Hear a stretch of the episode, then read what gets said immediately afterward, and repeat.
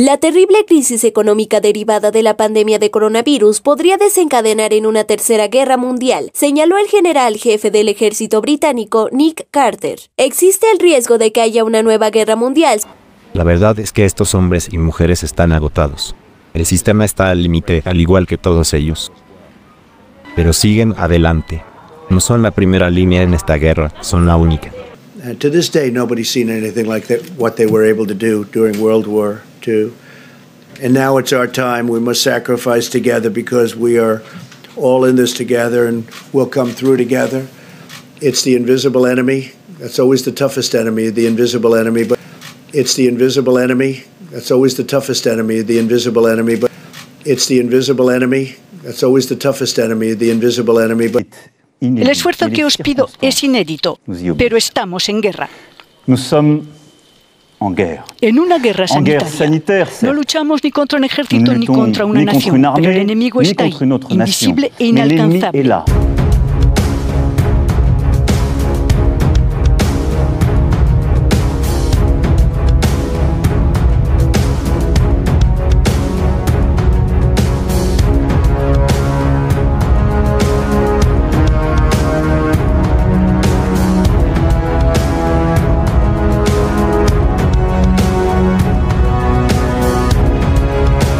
Avanza. Invisible, insaisissable, qui progresse.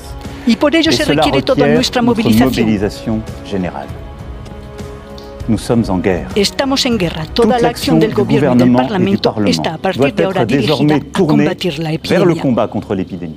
En esta guerra contra el COVID-19 habrá sanciones para quienes no respeten las consignas de aislamiento. but we're going to defeat the invisible enemy. I think we're going to do it even faster than we thought.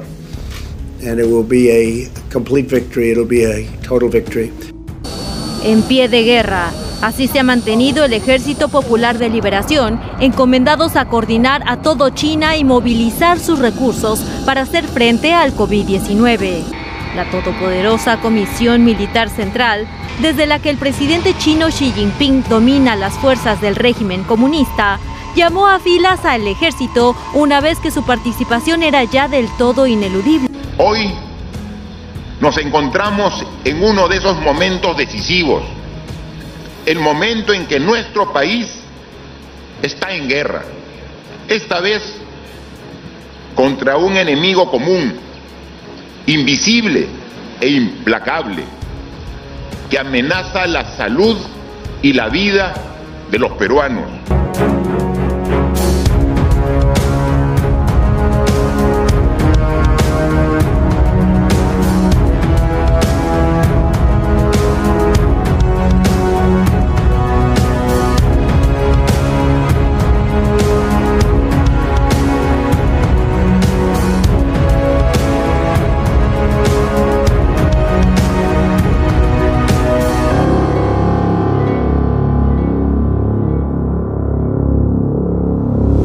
Hola amigos, que tengan un tremendo hiper mega saludazo con doble Z saludazo de Cusatón.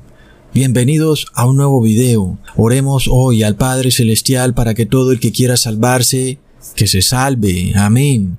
Todo aquel que quiera clamarle al Padre, Padre, sálvame, que se salve. En el nombre de Jesús. Amén. Wow, amigos. ¿Qué está pasando en el mundo? Literalmente, Estamos viendo cómo se le ha declarado la guerra a una supuesta pestilencia. Sin embargo, movilizan ejércitos. ¿Qué pasa? Se moviliza la fuerza pública de un país. ¿Qué pasa? Hay una guerra. ¿Desde cuándo las enfermedades se combaten de esa manera, amigos? ¿Por qué el mundo está actuando de una manera tan errática? Nunca antes habíamos visto esto. Combatir una enfermedad con ejércitos. ¿Qué pasa, amigos? Se están cumpliendo a la perfección las palabras de Jesús en Mateo capítulo 10, versículo 34. No penséis que he venido para meter paz en la tierra. No he venido para meter paz, sino espada. Por supuesto que la palabra espada aquí no hace referencia a violencia en lo absoluto, o algún tipo de arma para que los cristianos la usen, en lo absoluto. A eso no hace referencia Jesús. Cuando se refiere a espada, hace referencia a la palabra de Dios. Y nos está dando a entender que la palabra de Dios sería motivo de desacuerdo en el mundo, no de acuerdo, y que debido a que el mundo rechaza la palabra de Dios, lo que le viene a todo aquel que reciba en su corazón la palabra de Dios es persecución, amigos. Lamentable. Es esto lo que Jesús nos quiso decir y estamos viendo a todos los reyes de la tierra en guerra, amigos, en guerra contra algo o contra alguien. Es tremendo, pero además de todo, lo que más debería llamarnos la atención es que la supuesta iglesia cristiana también está en guerra contra la palabra de Dios, amigos. Eso es de locos. Hoy se le declara la guerra a un supuesto enemigo invisible. ¿Será verdad que es invisible? ¿O será cierto que esa supuesta pestilencia está es dentro de los seres humanos. Entonces, ¿a quién se le está declarando la guerra, amigos? ¿Mm? ¿De qué manera se está combatiendo esta guerra? ¿Y qué es lo que se está cumpliendo frente a nuestros propios ojos a la luz de la profecía bíblica, amigos? Es lo que en este video tenemos que comprender para que nosotros y nuestros familiares entendamos los eventos que están ocurriendo en estos días que nos revelan que la segunda venida de nuestro Señor Jesús está a las puertas. Hoy el mundo se ha puesto de acuerdo para darle una solución final a la supuesta pestilencia. Pero resulta, amigos, que esa solución final, lo que nosotros aquí en este canal hemos llamado el bautismo negro, esa solución es contraria totalmente contraria a la palabra de Dios, amigos. Entonces, por supuesto, que aquel que no acate el bautismo negro, que es la supuesta solución en contra de el supuesto virus o la supuesta pandemia contra la cual están en guerra todos los reyes de la tierra, por supuesto que esa persona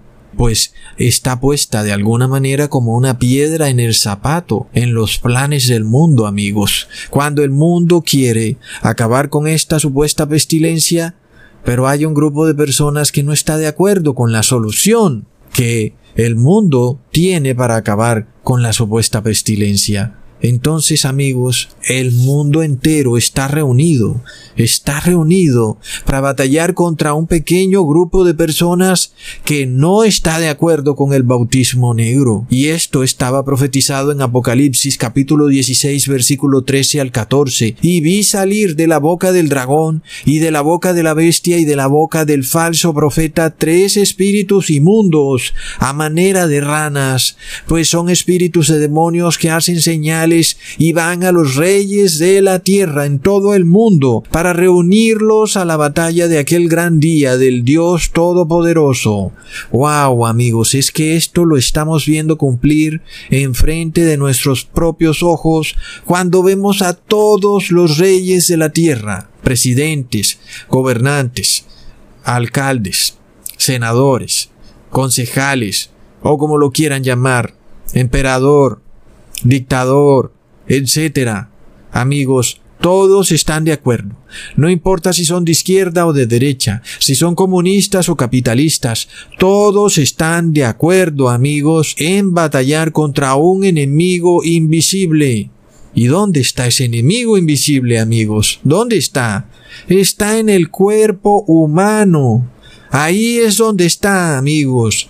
Entonces, ¿contra quién se están movilizando ejércitos? Amigos, ¿contra quién? ¿Y qué nos advirtió Dios en relación con el cuerpo humano, amigos?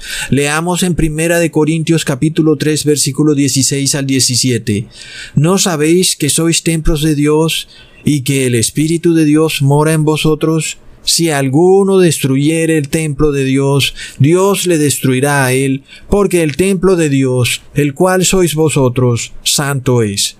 Amigos, es que el apóstol nos está revelando qué es el objetivo que Lucifer tendría como predilecto para acabar con la iglesia en este mundo, que por supuesto es el interés por excelencia de Lucifer, acabar con la iglesia de Cristo. ¿Y cómo podría Lucifer acabar con la iglesia de Cristo? Pues destruyendo el templo de Dios, haciéndolo inmundo, haciéndolo blasfemo contra Dios, es decir, haciendo nuestros cuerpos blasfemos e inmundos contra nuestro Creador. Así que la advertencia del apóstol Pablo es tremenda, y es una advertencia que los reyes de la tierra parecen despreciar, amigos. Mm, si yo fuera gobernante me la tomaría con cautela, por supuesto.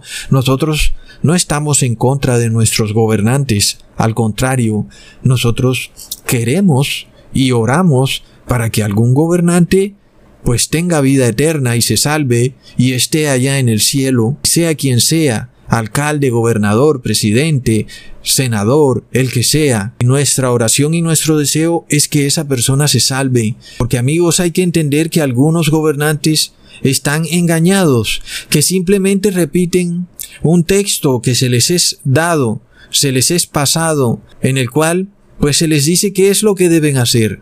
Y ellos piensan que están haciendo lo que debe hacer toda persona, que es adherirse a las órdenes de sus superiores. Y muchos gobernantes simplemente actúan de esa manera, obedeciendo las órdenes de un superior respetable, honorable, pero amigos, lamentablemente, cuando los gobernantes simplemente actúan sin entender la profecía bíblica, lo que ocurre es que los gobernantes terminan persiguiendo a la iglesia de Cristo, sobre todo cuando vemos amigos que este es un tema de posesión demoníaca.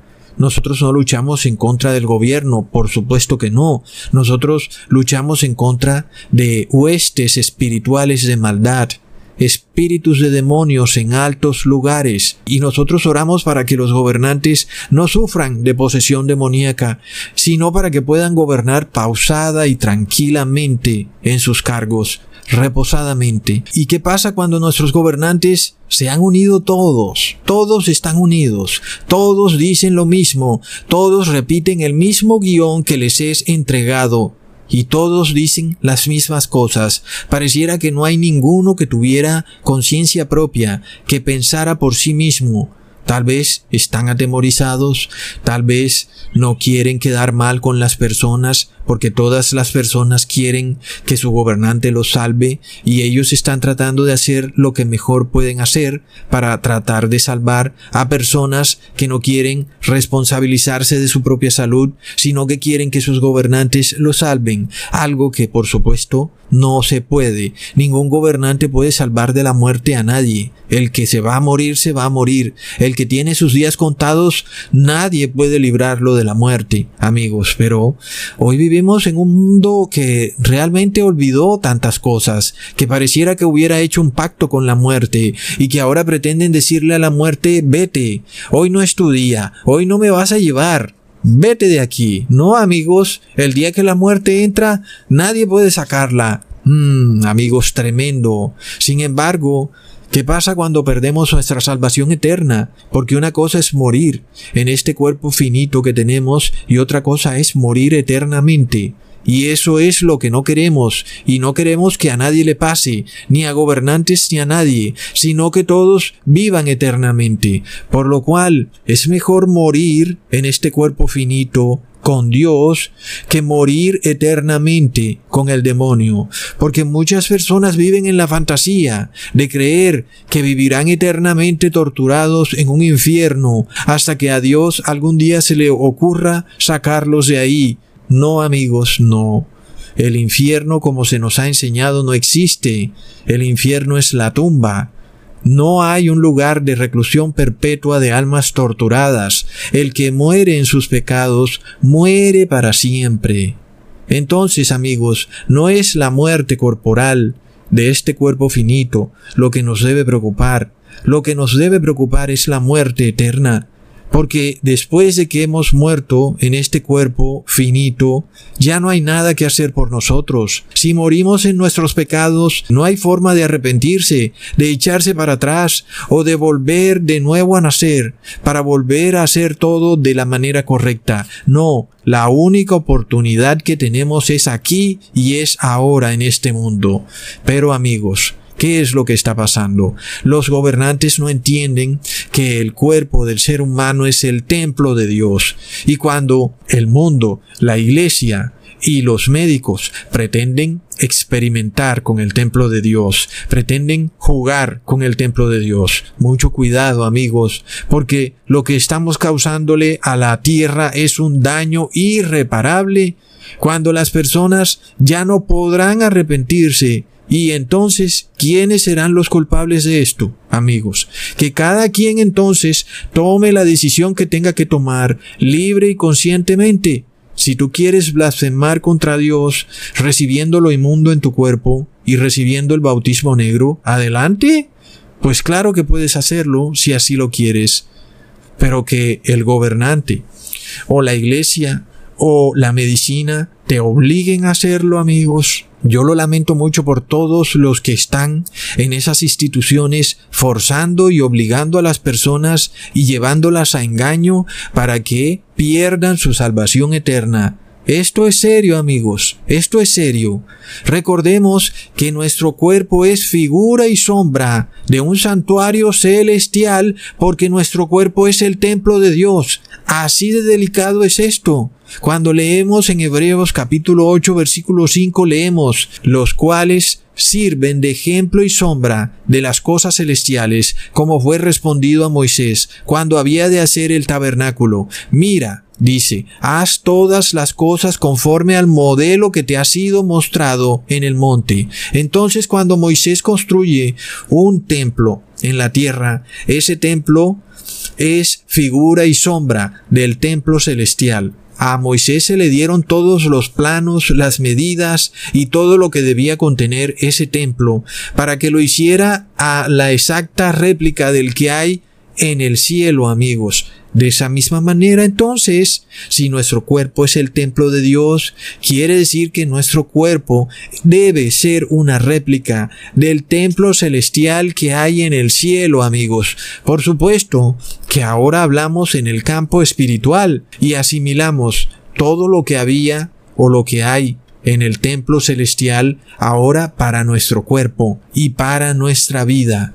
Pero ¿qué pasa, amigos? Cuando el mundo quiere apropiarse del cuerpo humano y quiere hacer lo que le dé la gana con el cuerpo, con tal de acabar con una supuesta pestilencia y ganarle la supuesta guerra. Amigos, ¿con quién están haciendo guerra entonces? Están haciendo guerra con Dios porque el cuerpo humano es el templo de Dios, amigos. Entonces es la batalla del Armagedón.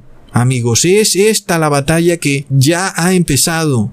Por eso nosotros rogamos para que gobernantes, inclusive reyes, aristócratas o burgueses o quien quiera que sean los que están en poder, para que alguno de ellos se arrepienta y se salve. A ver, amigos, porque este es la decisión final. La batalla del Armagedón ha empezado. No es una batalla de armas atómicas. No, amigos. Es una batalla espiritual. Sí, porque también hay un gran engaño con la iglesia evangélica que ha hecho creerle a los cristianos que la batalla del Armagedón es una batalla atómica y que todo el mundo va a quedar calcinado con la explosión de una bomba de hidrógeno. No, la batalla del Armagedón es una batalla entre las naciones contra Dios, amigos. Es tremendo. ¿Y qué pasa, amigos? Nosotros aquí vamos a tener que tomar un bando. Aquí vamos a tener que decidir con quién estamos. O estamos del lado de los reyes de la tierra y del mundo entero que están en batalla contra Dios o estamos del lado de Dios, amigos. Es la decisión que se viene, porque sabemos que Dios va a proteger el cuerpo humano porque es el templo de Él. Y por supuesto que Dios no va a permitir que los gobernantes o que la medicina o que la iglesia haga lo que quiera o lo que le dé la gana con el cuerpo humano, Dios no lo va a permitir, amigos. Por esto leamos en Primera de Reyes capítulo 6 versículo 12, con relación a esta casa que tú edificas, si anduvieres en mis estatutos e hicieres mis decretos y guardares todos mis mandamientos andando en ellos, yo cumpliré contigo mi palabra que hablé a David tu padre y habitaré en ella en medio de los hijos de Israel, y no dejaré a mi pueblo Israel. Wow, amigos, esto es serio, porque estamos viendo que Dios les hace una promesa a su pueblo. Le dice, esta casa que tú edificas, que es tu cuerpo, si tú obedeces mi ley, yo habitaré en esa casa. Amigos, ¿entendemos? ¿Qué pasa cuando el mundo anda persiguiendo a las personas para hacerles un bautismo negro? Oh, no, amigos, no. ¿Qué es lo que está pasando? Más y cuando tenemos una tremenda promesa de nuestro Padre Celestial, no importa si todo el mundo se pone en tu contra, si tú has construido tu casa, tu cuerpo, de acuerdo a como Dios te dice, la promesa del Padre es que Él habitará con su Hijo en ti, porque tu cuerpo es el templo de Dios. Por esto, amigos, nuestro objetivo tiene que ser el hacer de nuestro cuerpo la casa de Dios. Así es, la casa de Dios no es hecha de ladrillos, ni es un templo con techos y puertas, no, es nuestro cuerpo, y es ahí donde Dios habitará, amigos. Pero ¿qué pasa? Cuando nuestros gobernantes parecen despojarse de las constituciones, de las leyes, violando los pactos que habían hecho con su propio pueblo y que les permitían a ellos gobernar pacífica y reposadamente. Así que esta es la tarea que tú tienes que empezar a hacer. Bueno, yo quiero construir una casa a Dios, pues la casa de Dios es tu cuerpo. ¿Y cómo le vas a construir esa casa? Debes entender cómo Dios le pidió a Moisés que construyera el templo aquí en la tierra, el cual debía ser figura y sombra del celestial. Asimismo, nuestro cuerpo debe ser figura y sombra de lo celestial. Así que cuando queremos empezar por construir el templo, tenemos que empezar por construir el muro del templo, lo que se llama en la Biblia el atrio. Este muro o atrio está intencionado para que el templo esté protegido y para que cualquiera que no haga parte del templo no se pueda meter, nada más así porque sí, o para mantener afuera animales inmundos o animales que nada tienen que ver con el templo, o simplemente para que las personas que no tienen nada que ver con el templo no puedan mirar hacia adentro del templo. Así que para eso hacemos muros, para proteger lo que está adentro del templo. En este caso, entre más altos los muros, mejor. Si alguien quiere lanzarle algo al templo, pues no puede porque ahí están los muros. Es decir, que si alguien quiere atacar el templo, no puede porque los muros lo protegen. Por lo cual, amigos, cuando queremos construirle la casa a Dios, lo primero que tenemos que hacer es hacer el atrio o muro exterior, lo cual está descrito brevemente en Éxodo capítulo 27 versículo 9 al 10. Asimismo, harás el atrio del tabernáculo, al lado del mediodía, al sur, Tendrá el atrio cortinas de lino torcido, de cien codos de longitud cada lado. Sus veinte columnas y sus veinte basas serán de bronce, los capiteles de las columnas y sus molduras de plata. Ahí lo tenemos amigos. Entonces, que representa para nosotros este muro o atrio exterior que protegía al templo de chismosos, de animales o de enemigos del templo. Este muro o atrio exterior, espiritualmente hablando, representa una protección para nosotros en contra de todo el mundo espiritual maligno que, por supuesto, quiere entrarse en nuestro cuerpo. Así que qué importante por supuesto, son los muros del templo, porque si no hay muros, cualquiera se mete en el templo y no hay nada que proteja al templo. Asimismo, si nosotros no tenemos muros, pues se nos entra un demonio fácilmente, o se nos entra una cosa inmunda a nuestro cuerpo, y entonces el templo queda hollado o blasfemado, queda pisoteado, porque algo inmundo entró en el templo y por supuesto que sería una gran blasfemia, porque el templo de Dios es sagrado. Entonces, amigos, entendemos que este muro exterior o atrio nos representa la palabra de Dios, porque leemos en Isaías capítulo 33 versículo 15, el que camina en justicia, el que habla rectitud, el que aborrece la ganancia de violencias, el que sacude sus manos de recibir soborno, el que tapa su oreja para no oír sangre, el que aprieta sus ojos para no ver cosa mala, Este habitará en las alturas, fortaleza de rocas será su lugar de acogimiento, a éste se dará su pan, y sus aguas serán ciertas. Amén, amigos. Cuando nosotros leemos este versículo, entendemos lo que es un muro. Es decir, cuando tú tienes un gran muro, no puedes ver. Si estás adentro, no puedes ver hacia afuera. Y si estás afuera, no puedes ver hacia adentro.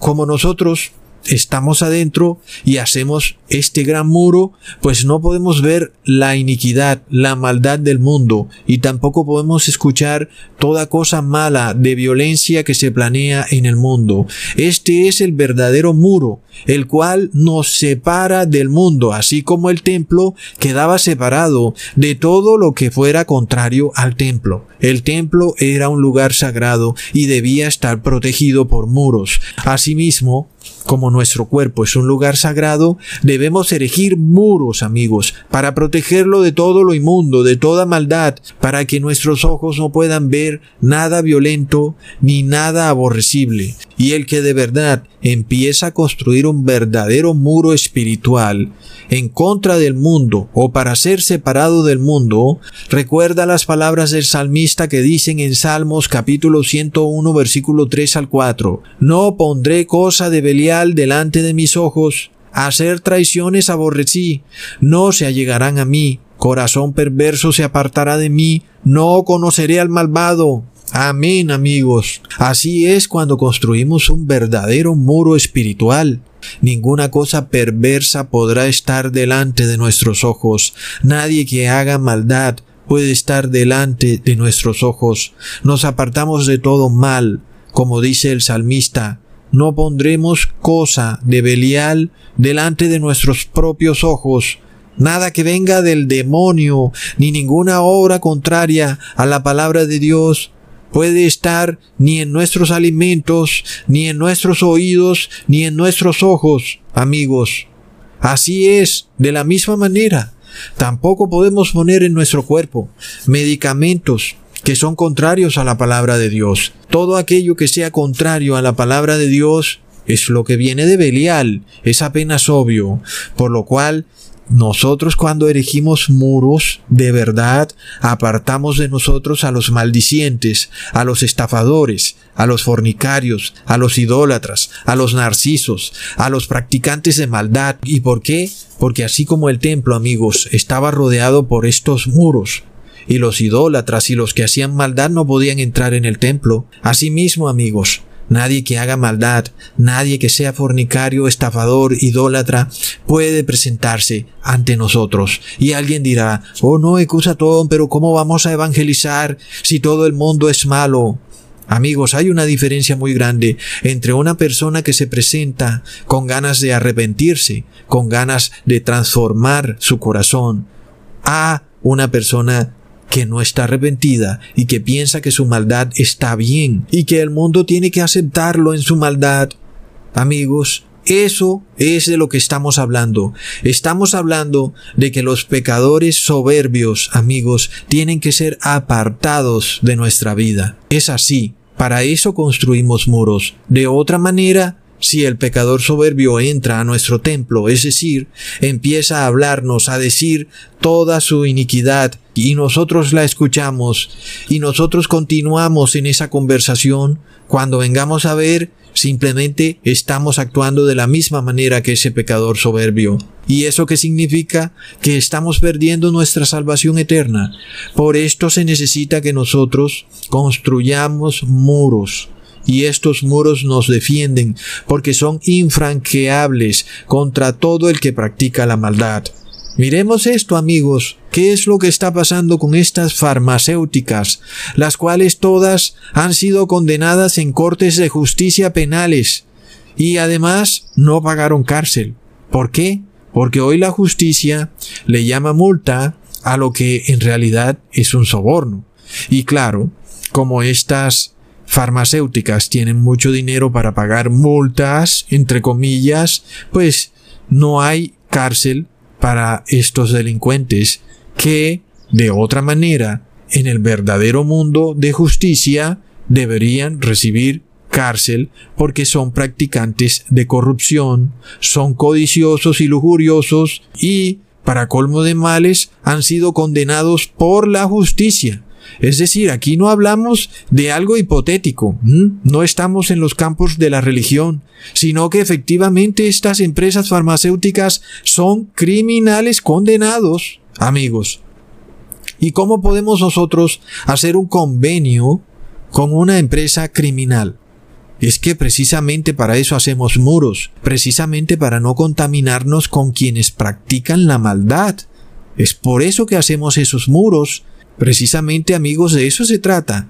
El por qué el templo estaba rodeado de muros para aquellos que practican la maldad y que no les daba la gana de arrepentirse no pudieran entrar al templo. El que quería entrar al templo era porque venía en arrepentimiento. Asimismo, nosotros erigimos muros. ¿Para qué? para que el que quiera arrepentirse, con mucho gusto, acérquese, pero el que practica la maldad soberbiamente, que se aleje, porque nuestros ojos no pueden ni tolerarlo. De esta misma manera, estas empresas farmacéuticas, practicantes de maldad, condenadas por los estados, y que además han pagado su cárcel a punta de multas, entre comillas, por supuesto, amigos, que nosotros no podemos hacer convenio con ni una sola de ellas, amigos. Entonces, leamos lo que dice segunda de Corintios capítulo 6 versículo 17. Por lo cual, salid de en medio de ellos y apartaos, dice el Señor, y no toquéis cosa inmunda, y yo os recibiré. Para eso son los muros de un templo, para apartar el templo del mundo, para separarlo. ¿Mm? Para que no entre nada inmundo en el templo. Luego leemos de nuevo en segunda de Corintios capítulo 6 versículo 14. No os juntéis en yugo con los incrédulos, porque qué compañía tiene la justicia con la injusticia y qué comunión la luz con las tinieblas. Amén amigos. Todas estas compañías farmacéuticas que practican, practican la injusticia, han sido condenados. Pfizer ha sido condenada muchas veces por fraudes, sobornos, publicidad engañosa, en fin. No estoy aquí como para relatar la lista de todas las condenas que tiene Pfizer, pero la lista es larga, amigos. Asimismo, la compañía AstraZeneca ha sido condenada por abusos, engaños, falsedades, y luego la compañía Johnson Johnson ha sido condenada muchas veces, entre ellas por no advertir de graves efectos secundarios en sus medicamentos. Inclusive, había un medicamento recomendado para las personas que tenían algún problema neurológico, pero a los hombres les hacía que les salieran senos de mujer. Es de locos, amigos. Muchos hombres cuando se vieron senos de mujer, se les crecieron las glándulas mamarias, salieron a demandar a esta empresa Johnson Johnson. ¿Mm? Es tremendo.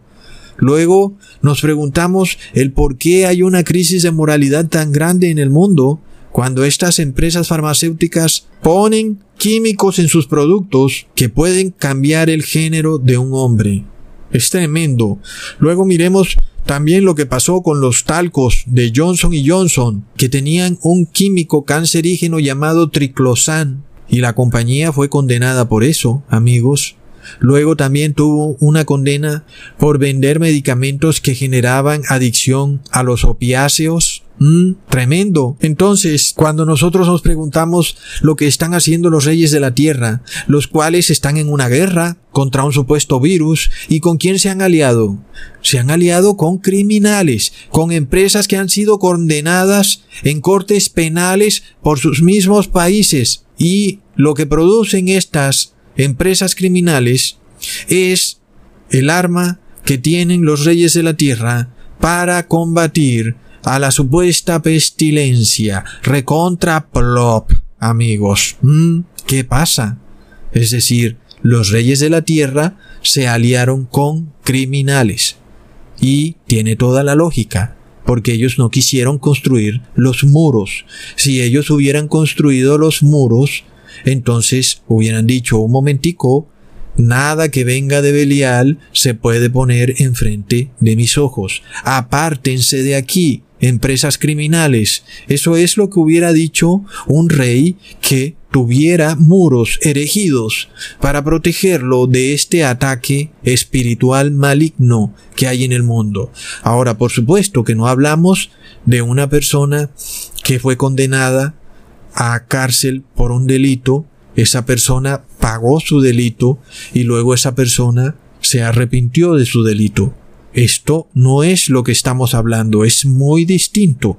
Hablamos de alguien que nunca pagó cárcel, que pagó una multa, que entre comillas podría asimilarse a un soborno, y que luego siguió con los mismos actos porque luego de nuevo es condenada, y de nuevo, y de nuevo. Es decir, que nunca dejaron de hacerlo, y por supuesto eso nos dice que todavía lo siguen haciendo, más y cuando no permiten que nosotros sepamos qué es lo que contienen sus medicamentos, amigos, no lo permiten. Ahora, hablando de estas cosas, amigos, uno de estos científicos que yo pienso que no están tan influenciados por estos poderes que hay en el mundo, le hizo un estudio a una persona para ver si tenía los supuestos anticuerpos después del bautismo negro y resulta que él no encontró anticuerpo alguno. Entonces, amigos, ¿qué es lo que está pasando? ¿Mm? Por supuesto que estos científicos no van a salir en la televisión ni en CNN, pero este señor lo dijo y bueno, de todas formas, no voy a decir su nombre porque él es el que debe decirlo y debe anunciarlo, pero estamos seguros de que si lo anuncia, pues eso no va a salir en los noticieros, porque los noticieros siguen diciendo algo de lo cual no tienen prueba, y es que los supuestos medicamentos que fabrican estas empresas van a generar anticuerpos cuando no hay prueba de eso. ¿Mm? Entonces, al contrario de lo que sí hay prueba, hay prueba de que estas empresas han actuado de manera criminal, pretende el mundo que el pueblo de Dios haga alianza con criminales que no se quieren arrepentir es decir, criminales activos, porque de nuevo, toda persona pudo haber cometido errores, pero se arrepintió, cambió su vida, transformó su vida y ya es una persona distinta de aquel que cometía crímenes. Pero esto no ha pasado con estas empresas. Estas empresas tienen el mismo modus operandi, amigos. Por esto entonces, con mayor razón, tenemos que construir este muro exterior de nuestro templo con más rapidez y con más determinación, porque sabemos lo que se viene. Una guerra en contra del templo de Dios. Eso es lo que se viene, amigos. En la Edad Media, lo primero que hacía una ciudad para protegerse del ataque exterior era construir muros. Asimismo, amigos, cuando nosotros vemos que se declara una guerra, lo primero que nosotros tenemos que salir a hacer es construir muros. Y estos muros, amigos, serán infranqueables porque quien habita dentro de este templo es Jesús mismo, amigos. Sin embargo, cuando vemos a las iglesias cristianas, hablamos de todas, la católica, la evangélica, todas estas iglesias están despojadas de muros y lo que es peor, te dicen que no tienes que construir muros y por eso nos damos cuenta el por qué la mundanidad ha entrado a estas iglesias, hasta el punto que sus líderes religiosos declaran que el cristiano puede ser salvado en sus pecados, algo que es totalmente contrario a lo que dice la Biblia. Leamos en Hebreos capítulo 12 versículo 14. Seguid la paz con todos y la santidad, sin la cual nadie verá al Señor. Amigos, repito, sin santidad nadie verá al Señor. Pero ¿qué pasa? Estas iglesias no tienen muros y por eso no tienen santidad y por eso cualquier cosa inmunda entra en ellas. Así como hoy son las mismas iglesias cristianas las que declaran que ellas también realizarán el bautismo inmundo, dando prueba que no tienen muros, amigos. Sobre todo, porque ellos mismos lo tumbaron. En el momento en que se unieron con el Estado, Recordemos que había un muro de separación entre la iglesia y el Estado, y el Estado no podía meterse con la iglesia porque el muro se lo impedía, y la iglesia estaba protegida también de que algún día se le diera por brincarse para donde el Estado, porque el muro se lo impedía. Pero un día Donald Trump decidió que ese muro debía ser derribado Y adivinen quién lo ayudó a derribarlo. Sí, la misma iglesia cristiana oró y rezó y ungió a Donald Trump para que eliminara la enmienda Johnson que le prohibía inmiscuirse en los asuntos del Estado. Es decir, que la misma iglesia cristiana clamó a Donald Trump para que eliminara este muro de separación, para que lo derrumbara. Amigos, es increíble. Entonces, ¿acaso ha de extrañarnos que una iglesia sin muros ahora haga alianza con delincuentes condenados como lo son las farmacéuticas criminales amigos? Por supuesto que no, porque es una iglesia que cualquiera la pisotea, cualquiera llega con los zapatos sucios y pasa por esa iglesia, cualquiera tira basura dentro de la iglesia, pasan animales inmundos, ratones, culebras, cocodrilos, cualquier tipo de animales inmundos pueden atravesar esas iglesias. ¿Por qué? Porque no tienen muros, amigos. Ahora, cuando nosotros miramos de nuevo el Apocalipsis y vemos a los tres espíritus en forma de ranas, que son de nuevo reptiles, que pisotean a estas entidades. Y ahora vemos una triple unión también. Vemos a una unión entre el Estado, la Iglesia y las farmacéuticas, amigos. Y vemos también a los tres espíritus inmundos, el dragón, que es el Estado, la bestia, que es el Papa de Roma, y el falso profeta, que es la Iglesia evangélica. Son tres espíritus inmundos como de rana. ¿Y qué hicieron estos espíritus inmundos? Derribaron el muro de separación, amigos. Lo derribaron.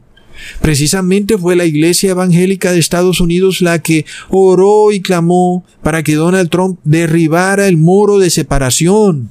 Entonces entendemos esta batalla espiritual que hay. No estamos hablando de armas físicas. No estamos hablando de ataques físicos contra algo o contra alguien. Estamos hablando de eventos totalmente espirituales, porque vemos que este muro de separación no fue derribado con martillos, sino que fue derribado espiritualmente. Simplemente un día se dijo que ya no había más separación entre iglesia y Estado, y la iglesia cristiana lo aceptó, y por supuesto que el Estado estuvo feliz también, y hasta ahí fue. La iglesia quedó sin muro. Y hoy, ¿qué es lo que vemos? Vemos al Estado brincando en la iglesia y vemos a las farmacéuticas brincando en la iglesia y vemos todo el mundo pisoteando a las iglesias. Son iglesias inmundas. Y como están inmundas, tenemos que salir de esas iglesias, amigos. ¿Y qué es lo que quieren practicar? Quieren practicar un bautismo inmundo precisamente para que todo el mundo haga parte de su inmundicia. Amigos, entonces la profecía sí se está cumpliendo de una manera increíble. Es decir, si hay una guerra, porque de nuevo, lo primero que hace un rey es ponerle muros a su ciudad antes de que se entre el enemigo. Y luego, asimismo nosotros, si nos queremos proteger de la guerra que viene, pues más vale que alcemos esos muros, porque amigos, si primero se derribó el muro de separación que había entre la Iglesia y el Estado, lo que sigue ahora es derribar el muro de separación que había entre la conciencia del ser humano y el Estado. Recordemos que los derechos humanos son un muro de separación que le impide al gobernante violar la conciencia del ser humano. Pero ese muro de separación va a ser derribado muy pronto, amigos. Muchas personas ya gustosamente han vendido su conciencia derribando ese muro de separación entre el Estado y la persona. El Estado no tenía por qué venir a imponer medicamentos sobre la persona. No. ¿Desde cuándo es eso? Si yo quiero tomarme un medicamento, pues voy a donde un médico. Yo no voy a donde el gobierno. Eso nunca se había visto, amigos. Si yo quiero recibir un medicamento es por consejo de un médico, no por consejo del gobierno. Entonces se derrumbó ese muro de separación, amigos. Luego, nosotros no podemos seguir esa cadena de eventos. Al contrario, si la gente está derribando esos muros de separación, nosotros tenemos que hacerlos más altos, más gruesos y más fuertes, que sean imposibles de derribar. Recordemos lo que dice el profeta, constructor de muros, en Esdras capítulo 9 versículo 9. Porque esclavos éramos, mas en nuestra servidumbre no nos desamparó nuestro Dios, antes inclinó sobre nosotros misericordia delante del rey de Persia, para que se nos diera vida para alzar la casa de nuestro Dios y para restaurar sus asolamientos y para darnos muros en Judá y en Jerusalén. Tremendo amigos, wow.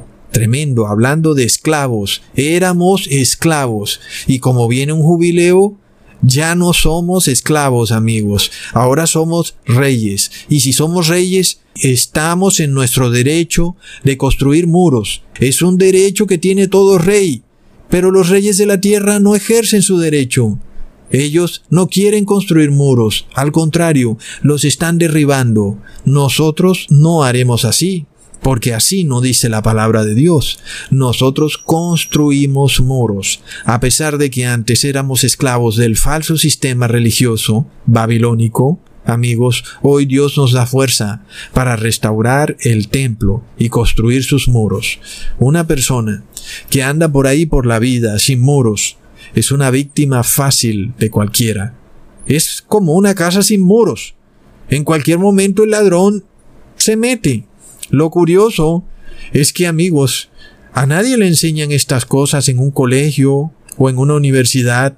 ¿En dónde se debería enseñar esto? En la iglesia, ¿verdad? Pero plop, en la iglesia te enseñan que la ley fue abolida. Y resulta, amigos, que sin ley no hay muros porque los muros precisamente son la ley. Literalmente, las personas entran a esa iglesia para ser ayudados, pero al contrario, los están despojando de lo único que los protegía contra los ataques del enemigo, los muros. Es como un castillo sin murallas. ¿Cómo puede ser ese castillo protegido? Nada más basta ir a cualquier ciudad histórica. Lo primero que vamos a ver son que está rodeada por muros, vallas, cercas y torres y lo primero que hace el enemigo es destruirlos para tratar de entrar. Sin embargo, amigos, ya no hablamos de templos físicos, como para construir un muro físico. Ahora hablamos de construir un muro espiritual. Por esto leemos en Isaías capítulo 49 versículo 16. He aquí que en las palmas de la mano te tengo esculpida. Delante de mí están siempre tus muros. Amén, amigos. Tenemos que construir muros y una iglesia que nos dice, oh, la ley fue abolida, los muros fueron abolidos. No, amigos, en esa iglesia está metido el mismo demonio. Una iglesia que te dice que la ley fue abolida. Es decir, literalmente te están diciendo, derriba los muros para que en tu casa entre el que quiera, criminales, reptiles, serpientes, demonios, etc. Esto es el gran objetivo de Lucifer, que tú no tengas muros, pero no de Dios. Dios quiere que tengas muros y Él te promete que Él siempre estará en tus muros, amigos. Es una tremenda promesa. Además de todo, amigos, que si nosotros construimos muros, nuestro Señor Jesús será quien proteja esos muros. Además de todo, leamos en Isaías capítulo 60 versículo 18, Nunca más se oirá en tu tierra violencia, destrucción y quebrantamiento en tus términos, mas tus muros llamarás salud y a tus puertas alabanza. Wow, amigos, ¿cómo podemos obtener salud si tenemos muros, amigos? Es de esa forma que obtenemos salud. Pero ¿qué nos pide esta alianza de los tres espíritus inmundos como de rana?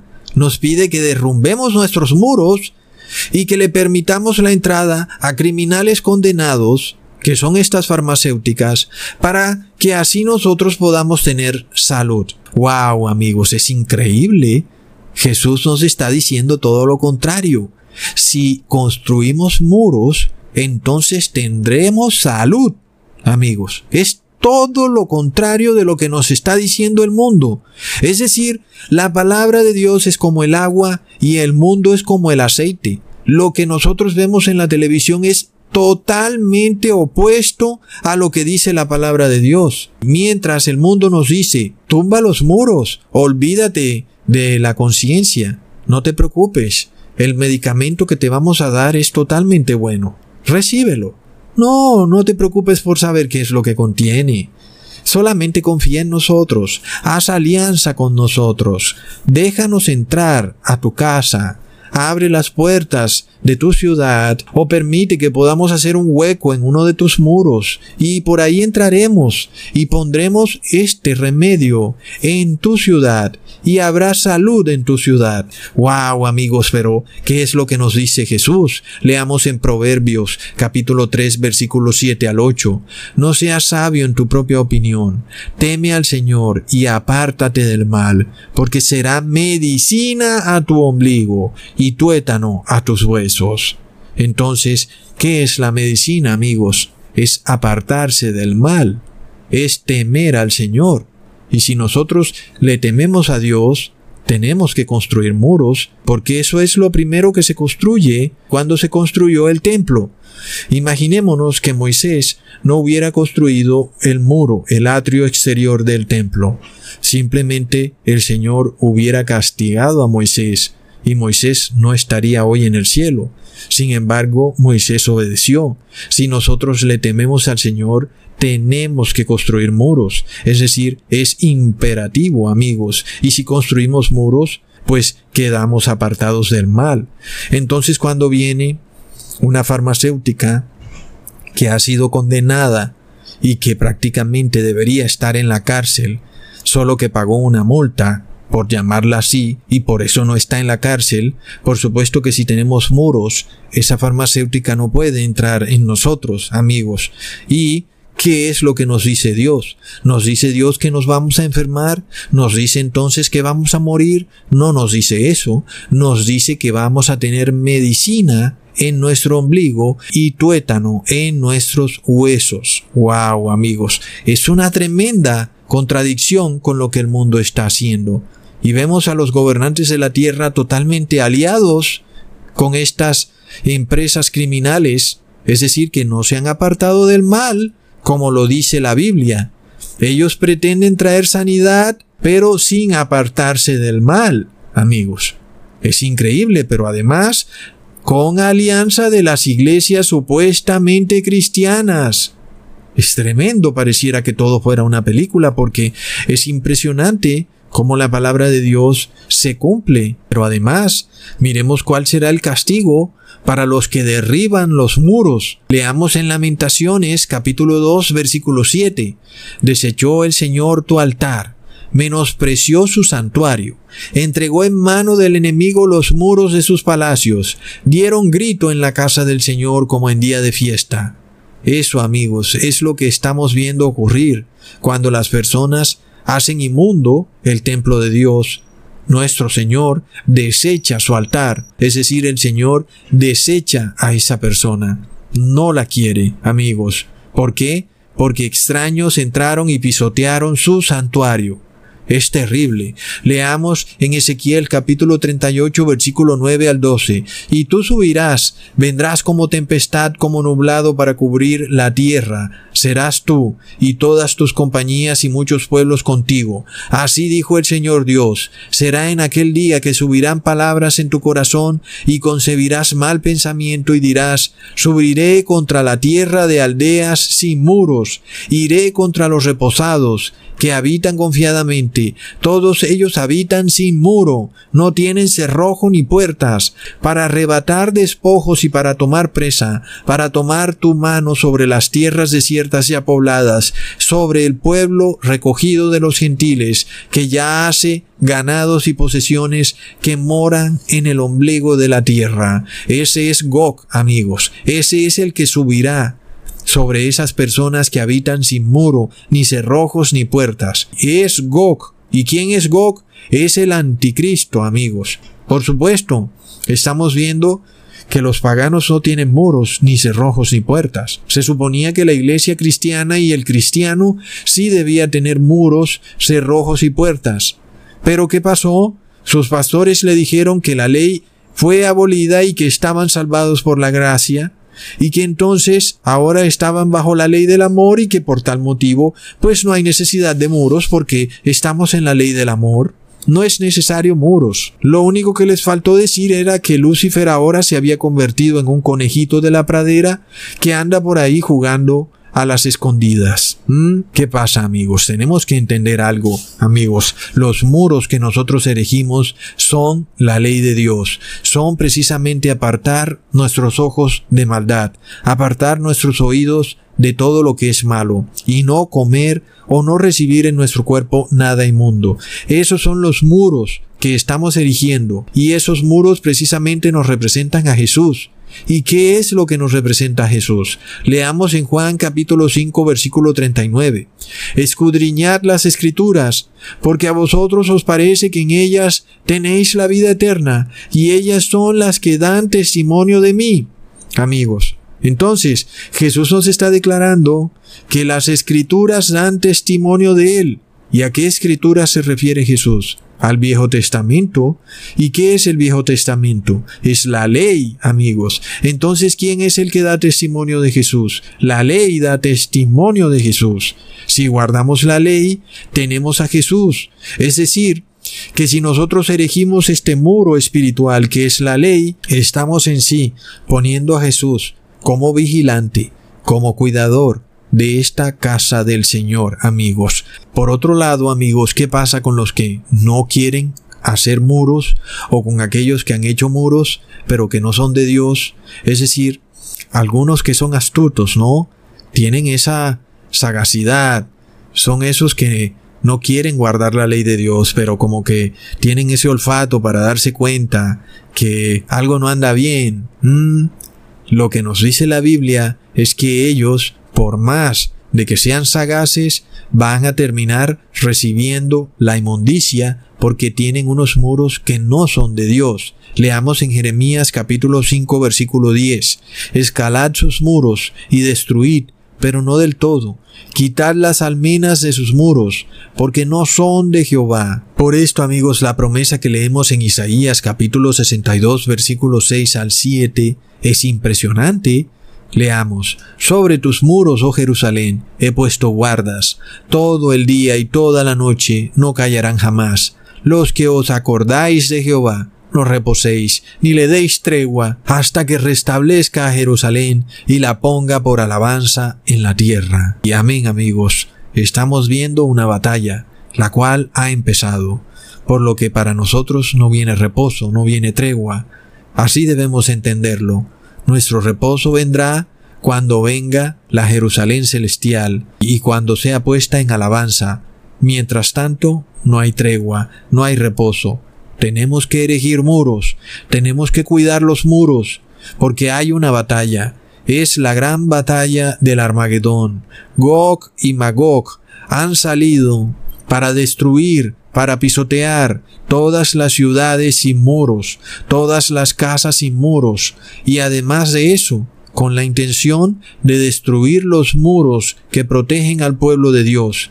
Vienen a pisotear el lugar santo, vienen a contaminar la casa de Dios. Gog ha salido, amigos, ha salido para hacer guerra con el pueblo de Dios. Se ha desatado la Inquisición del siglo XXI. La han disfrazado de excusa médica. Sin embargo, amigos, nosotros tenemos que dejar en claro que en esta batalla, aunque los reyes de la tierra, algunos engañados, algunos poseídos por demonios, algunos de forma ignorante, han desatado esta guerra contra el pueblo de Dios. Es una guerra en donde se han liberado ejércitos, se han liberado fuerzas armadas. ¿En contra de quién? En contra de un supuesto virus que anda volando por ahí. Sin embargo, amigos, sabemos que la guerra es contra el templo de Dios, es decir, contra el cuerpo humano. Pero, amigos, con relación al pueblo de Dios, nosotros declaramos lo que está escrito en la Biblia. Esta guerra nosotros no la luchamos ni con ejércitos, ni con armas, sino con el Espíritu de Jehová de los ejércitos. Leamos en Zacarías capítulo 4 versículo 6. Entonces respondió y me habló diciendo, esta es la palabra de Jehová a Zorobabel que dice, no con ejército, ni con fuerza, sino con mi espíritu, ha dicho Jehová de los ejércitos. Y esa será la forma en que nosotros lucharemos esta batalla, de una forma 100% espiritual, no con fuerza, no con ejército, no con armas físicas, sino con el espíritu de Jehová de los ejércitos, un espíritu de paz, de mansedumbre, de gozo y de santidad. Este es el espíritu de Jesús. Hasta pronto amigos.